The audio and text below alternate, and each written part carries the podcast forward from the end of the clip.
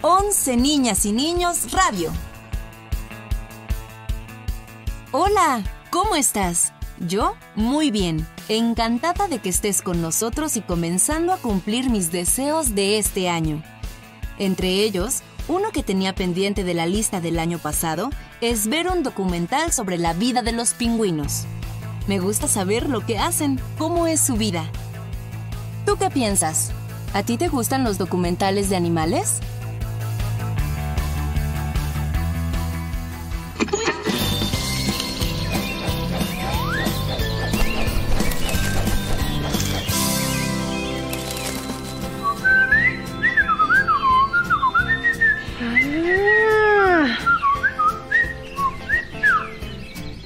Entonces esa es la ruta migratoria que siguen tus primos en el invierno. Ah. Qué interesante, Camila. Pero, ¿qué te parece si después me cuentas más acerca de la migración de las aves, eh? ¿Ya tendrás lista la pregunta de hoy?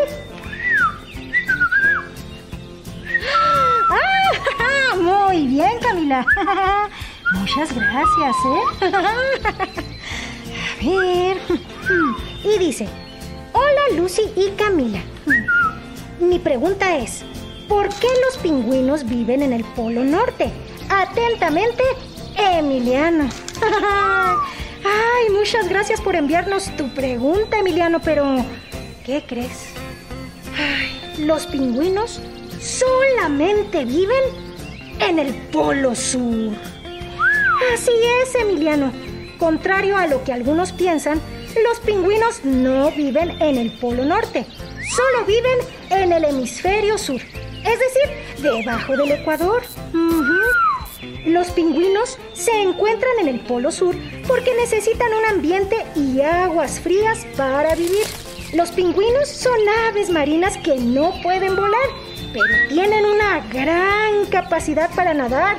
Sus aletas se han adaptado al agua y pueden alcanzar la velocidad de 50 kilómetros por hora. Son súper veloces. Existen 18 especies diferentes de pingüinos. Muchos de ellos viven en la Antártida, pero también se pueden encontrar en las costas del sur de Australia, Sudáfrica, Perú, Chile y Argentina. En cautiverio, los pingüinos se pueden encontrar en todo el mundo. ¡Ay, qué bonitos son los pingüinos! Muchas gracias por enviar tu pregunta, Emiliano. Así pudimos conocer más acerca de estas lindas aves acuáticas. si tienen una pregunta relacionada a su animal favorito, escríbanla en un correo y mándenla a nuestra dirección 11 niñas y niños arroba canal11.ipn.mx para que Camila y yo la contestemos. Ah, sí, sí, sí, claro que sí. Sigue explicando sobre la migración de las aves. Nos vemos luego, morras y morros. A ver, pues.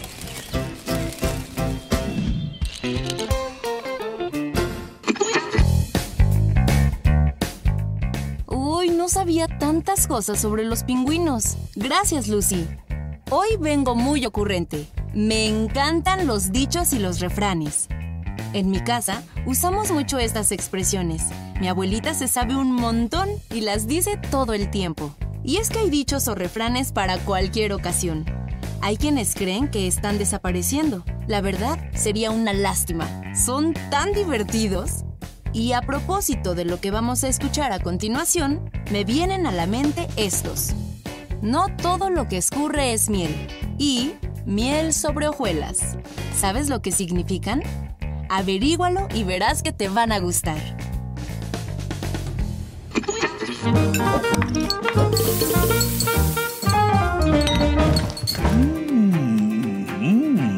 Mm, cosas muy interesantes aquí. ¡Oh! oh! ¡Un jabón de miel! Mm, ha de quedar muy suave la piel. ¡Uy! Hice verso sin esfuerzo.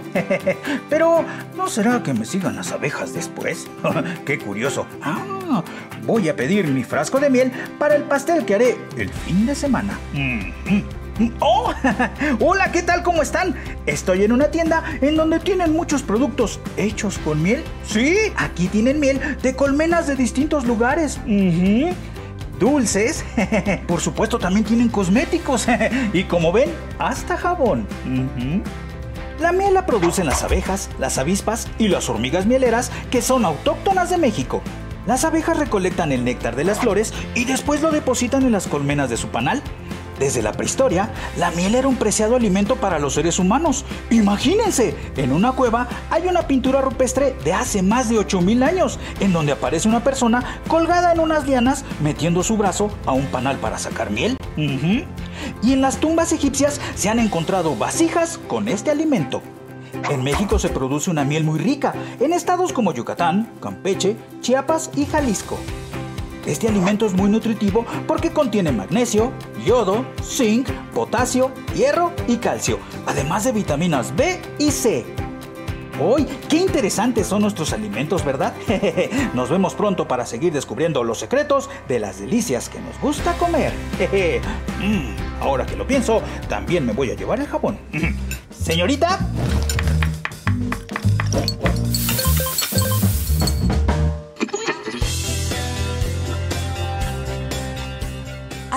¿A alguien de tu familia les gusta coleccionar algo? Mi abuelita ha coleccionado por más de 50 años cajas musicales de todos los estilos y tamaños. Son hermosas y cada una toca una melodía diferente. Algún día se las pediré prestadas para traerlas al programa y escucharlas juntos. Mientras, vayamos al laboratorio de Lupita, que tiene algo muy importante que decirnos.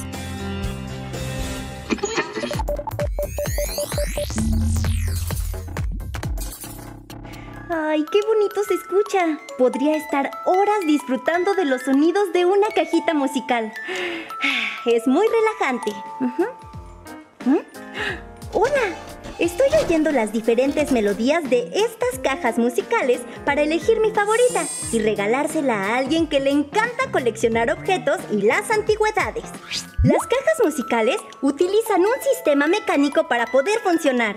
Tienen un disco o un cilindro metálico que tiene pequeños relieves y un teclado, conocido como peine, también de metal. Al accionar una manivela, las láminas del teclado chocan con los relieves del disco o del cilindro y eso produce la melodía. En el siglo XVIII existían cajas de música que podían tocar varias melodías, pero eran aparatos grandes y pesados. Con el tiempo se fueron perfeccionando y haciendo más pequeñas hasta llegar a las cajitas que conocemos actualmente. ¿A ustedes les gustan? ¿Han visto o tienen alguna en casa? Los invito a que las observen detenidamente para que vean cómo funcionan. Yo voy a seguir escuchando estas cajitas. Los veo muy pronto para seguir descubriendo más curiosidades de los objetos que nos rodean. ¡Hasta la próxima! ¿Saben? Pensándolo bien, no creo que mi abuelita me quiera prestar todas sus cajas musicales. Son muy valiosas para ella. Esto me recuerda a una canción. Te lo puedo prestar. Es mi juguete favorito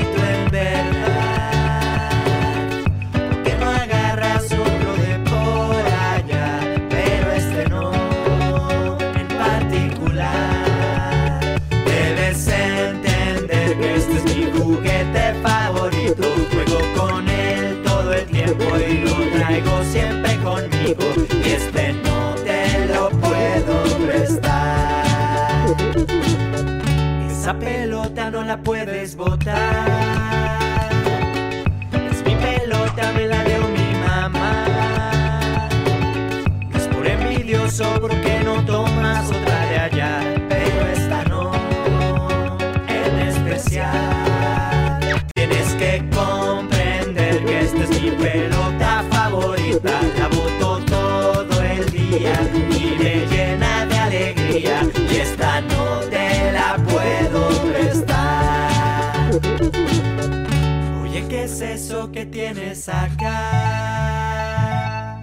Es muy bonito, me lo puedes prestar. Qué buena onda, mejor juguemos los dos. Mira qué bien, no lo había pensado yo. Es más divertido si jugamos juntos. Es más divertido si lo compartimos. Tú de un lado y yo del otro.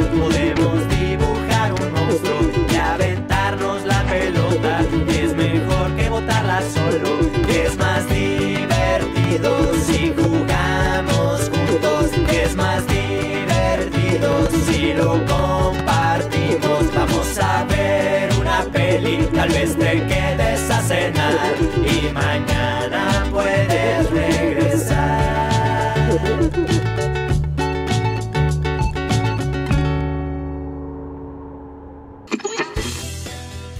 escucho esta canción sobre compartir, me acuerdo que traigo una rebanada de rosca en mi mochila.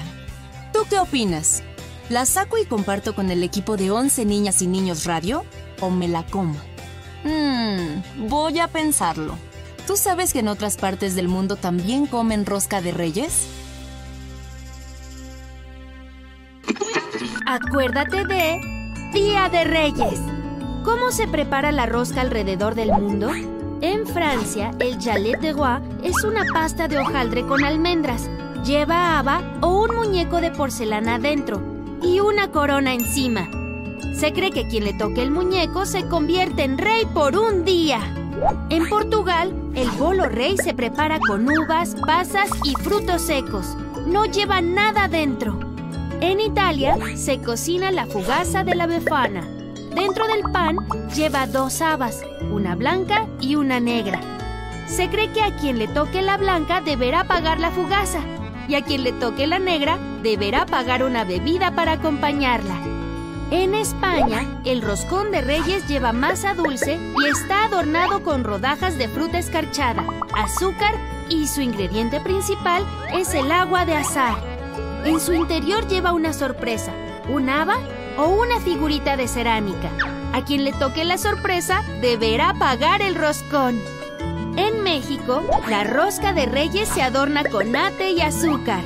En su interior se esconden algunos muñequitos de plástico o cerámica. Según la costumbre, a quien le salen los muñecos debe pagar tamales el 2 de febrero.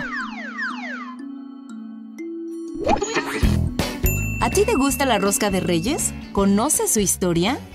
Es una tradición que viene de muchos siglos atrás. Oh, ¡Qué rico! Hola, ¿qué tal? ¿Cómo están? Hoy vine por una rosca de reyes y también por una barra de chocolate. Sí, me gusta este lugar porque aquí encuentro roscas tradicionales como por ejemplo aquí atrás, que tienen de frutos secos. O por allá arriba, hoy están rellenas de nata y también de crema pastelera. Aquí abajo hay de chocolate, por acá hay chicas y por acá hay grandes. Bueno, hay mucha variedad. ¿Y a ustedes cuál les gusta más? ¡Ah! ¡Qué rico! Ujú.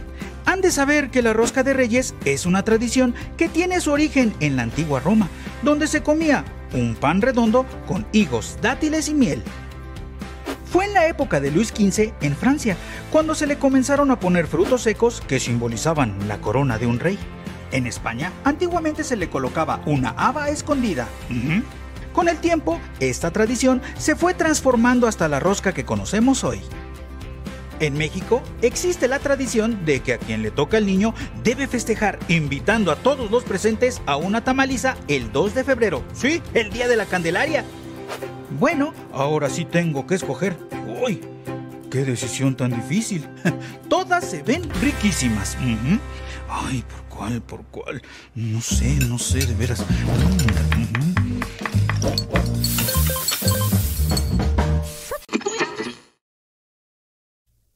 ¿Quieres escuchar una historia muy divertida? Hmm, pues prepárate, porque está a punto de comenzar el episodio de Los clones galácticos. Aquella mañana, Staff revisaba con gran ilusión su álbum de estampas cuando llegó Alan cargando una caja donde guardaba otro álbum de estampas de los clones galácticos. Muy bien, Domingo Hilario, muy bien. Ya tienes todas las estampas del samurái espacial. Mm. Ahora vamos a abrir otro sobre. Mm, ¿Dónde lo dejé? Vamos a ver. ¡Ay, aquí está! vamos a abrirlo. y con un poco de suerte, vamos a ver. ah, ¿Cuál? ¡Ay! ¡El emperador! no puedo creerlo. ¡Ay! Es la que me faltaba. ¿Dónde está? Staff, sé que llevas meses coleccionando ese álbum de estampas de los clones galácticos, pero no creo que vayas a ser el primero en completarlo. Mm. Lamento desilusionarte, muchacho, pero ya casi lo lleno. Solo me faltan unas cuantas. Y bueno, obviamente también la del padre de todos los clones. Ah, pero esa estampa no cuenta. Es imposible de conseguir. Es una pieza rarísima. Solo publicaron 100 en todo el... ¿Qué? ¿Te refieres a este reptil alado vestido como monje y con una mochila colgada de los hombros? Mmm, se parece a ti, Staff. ¿Un reptil alado? ¿Una mochila en los hombros? ¿Acaso no sabes nada de los clones galácticos, Alan? Mm, No, la verdad no, Staff. Tengo este álbum y la caja de estampas porque un amigo del teatro que trabajó en esta película me los regaló. Ah, para empezar, no es un reptil con alas, es un mutante de otra galaxia. Y no es una mochila, es un propulsor de plasma. Ah, ¿Dices que un amigo te regaló todo esto? así es, Staff. Ah, pues qué buen amigo, Alan. Y es que un amigo haría cualquier cosa por sus amigos. ¿Verdad, amigo? ¿Amigo Alan, amigo? Claro que sí, Staff. ¡Excelente! Pues entonces vamos a ver. ¿Qué quieres a cambio del padre de todos los... Digo, del reptil ese sin chiste? Ay, pues no sé. Déjame pensarlo. Y mientras vamos a ver algo en Once Niños. Ah, claro que sí, amigo. ¿Qué hacer para que Alan le regale a su amigo Staff la estampa imposible de conseguir? Quizás solo sea pidiéndosela. Hmm, ¿sería capaz de hacerlo? Ah, vamos a ver, Staff. A cambio del padre de todos los clones. ¿eh? Te toca recoger los cables por un mes completo. Hecho, Alan. Lo que tú digas. De todas formas, soy yo el que siempre recoge todo. ¿Y sabes? Ordenar los cables del estudio realmente me relaja. Si no estás de acuerdo con el trato, puedes conseguir tu propia estampa del padre de todos los clones. ¿Eh? Es más, mira, aquí lo venden y solo cuesta... ¡Ah! ¿Qué? Eh, Pero ¿cómo puede valer tanto una estampita? Ay, con esto podría pagar todo lo que debo. ¡Ay! ¡Y ya salió el WC3000S! Mm, Piensa, Staff, piensa. Alan, ¿Eh? sé que vender la estampa del padre de todos los clones ¿Eh? es muy tentador. Pero piensa en tu amigo Staff y en su álbum. Staff, ¿tú sabes todo lo que podría hacer con ese dinero? Ninguna colección de estampas vale tanto. Ay. A cambio yo, yo recogeré para siempre los cables del estudio. Sí, es más, de por vida. Ay, tenderé tu cama. Lavaré, lavaré tus dientes por una semana. No, mejor por un mes. Que sea por un año. Doblaré tu ropa. Sí, eh, doblaré tu ropa. Sí. Tengo una idea, Staff. ¿Qué te parece si abrimos el resto de las estampas? Seguramente encontraremos otra copia. Vendemos una, yo pago mis deudas y tú te quedas con la otra.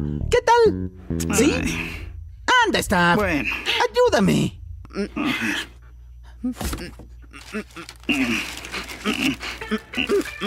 ¡Ay! Mira, aquí. Ay, no. Vamos, Staff, destapa. Mejor hago tus tareas. No.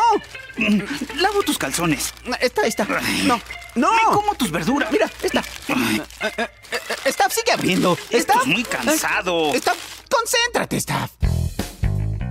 Alan no es un tipo fácil de convencer, así que la lista de tareas a cambio de la valiosa estampa crecía y crecía. Cláusula 118. Staff lustrará los zapatos de Alan por 15 meses. ¿Eh? Cláusula 119. Alan será el jefe supremo. Cláusula 120. Cuando Alan tenga que tomar medicinas, Staff las tomará por él. ¿Eh? Alan, eso no tiene sentido. ¿Eh? A mí me harán daño y tú no te curarías. Ah, de acuerdo. Entonces cancelamos el contrato. No, no, no, no, no. Está bien, está bien. Cuando Alan tenga que tomar medicinas. Ay, ¿sabes qué, Staff? Tienes razón. Esto no tiene sentido. Esto no es de amigos. Olvidemos todo este asunto del contrato. Y vamos a vender esta estampita. ¿Qué? No, no, no, no, Alan, no, no, por favor, no la vendas. Es imposible conseguir otra. Ándale, Alan, nunca te pido nada. Ay, Staff, tranquilízate. Es solo una estampita. Ah, No es solo una estampita, Alan. Es el padre de todos los clones. El único que puede traer equilibrio a la galaxia. Así que, Alan, dámelo. eh, no, no, no, no, no. Espera, Staff. Espera, Staff. Usa la fuerza, Staff, por favor. Ah, Tú no sabes nada de la fuerza, Alan. ¡Dame esa estampa! ¡Ay! ¡Ay, no! Ay, ay, ay, ay, ay, ay. ¿Eh? ¡La rompiste, Staff! Alan, no. ¡La rompiste! ¡Ay, ¡Ven acá! ¡Relájate, Alan, relájate! ¡Ven acá, Staff! ¡Utiliza la fuerza, Alan! ¡Alan, relájate, se puede solucionar! ¡Ven acá! ¡Detente! ¡Alan, por favor! ¡Ven acá, Staff! ¡Entiende! ¡Ven acá, Staff! ¡Ay! Ah, qué par. Tenía que suceder. Entonces, ¿qué harían para solucionarlo? Tú serás el cable emperador.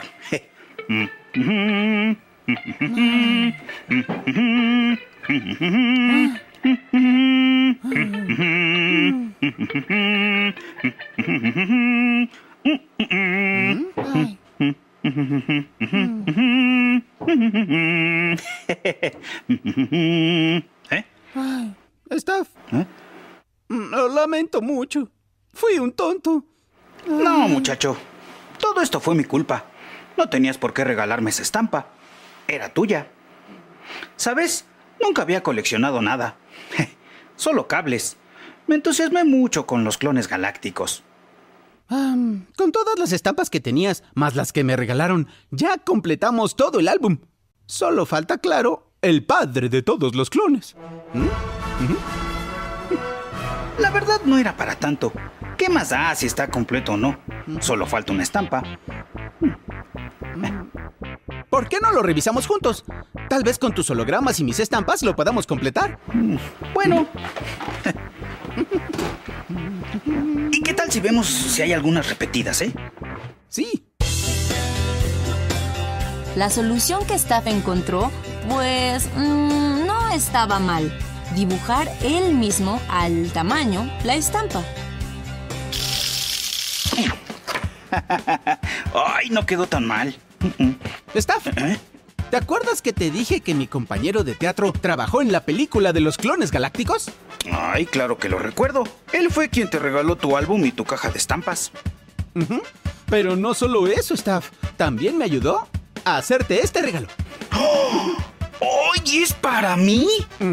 ¡Ay, gracias! A ver, vamos a abrirlo.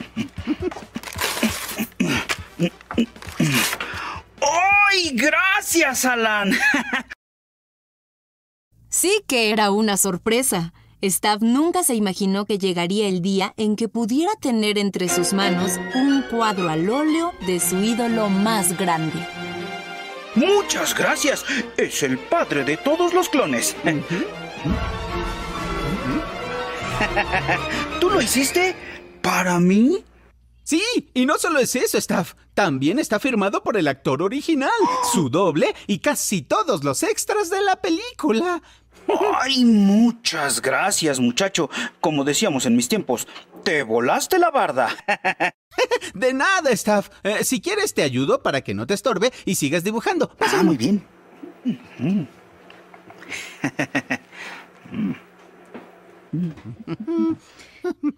Ay, ¿dónde lo pondré?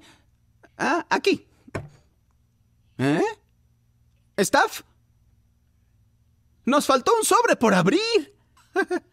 ¡Ay! ¡Ábrelo! A ver quién sale. Sí, voy a ver quién sale. En ese momento, Alan descubrió lo que se convertiría en otra alegre sorpresa. ¿Y quién salió? Eh, no, nada.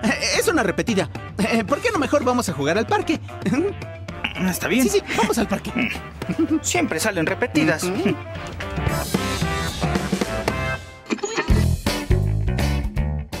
Sí, claro que en el sobre que abrió Alan se encontraba la estampa del padre de todos los clones, pero decidió guardar el secreto. Y la verdad es que tanto Alan como Stab quedaron satisfechos con el final de la historia, pues ambos recibieron un regalo muy preciado.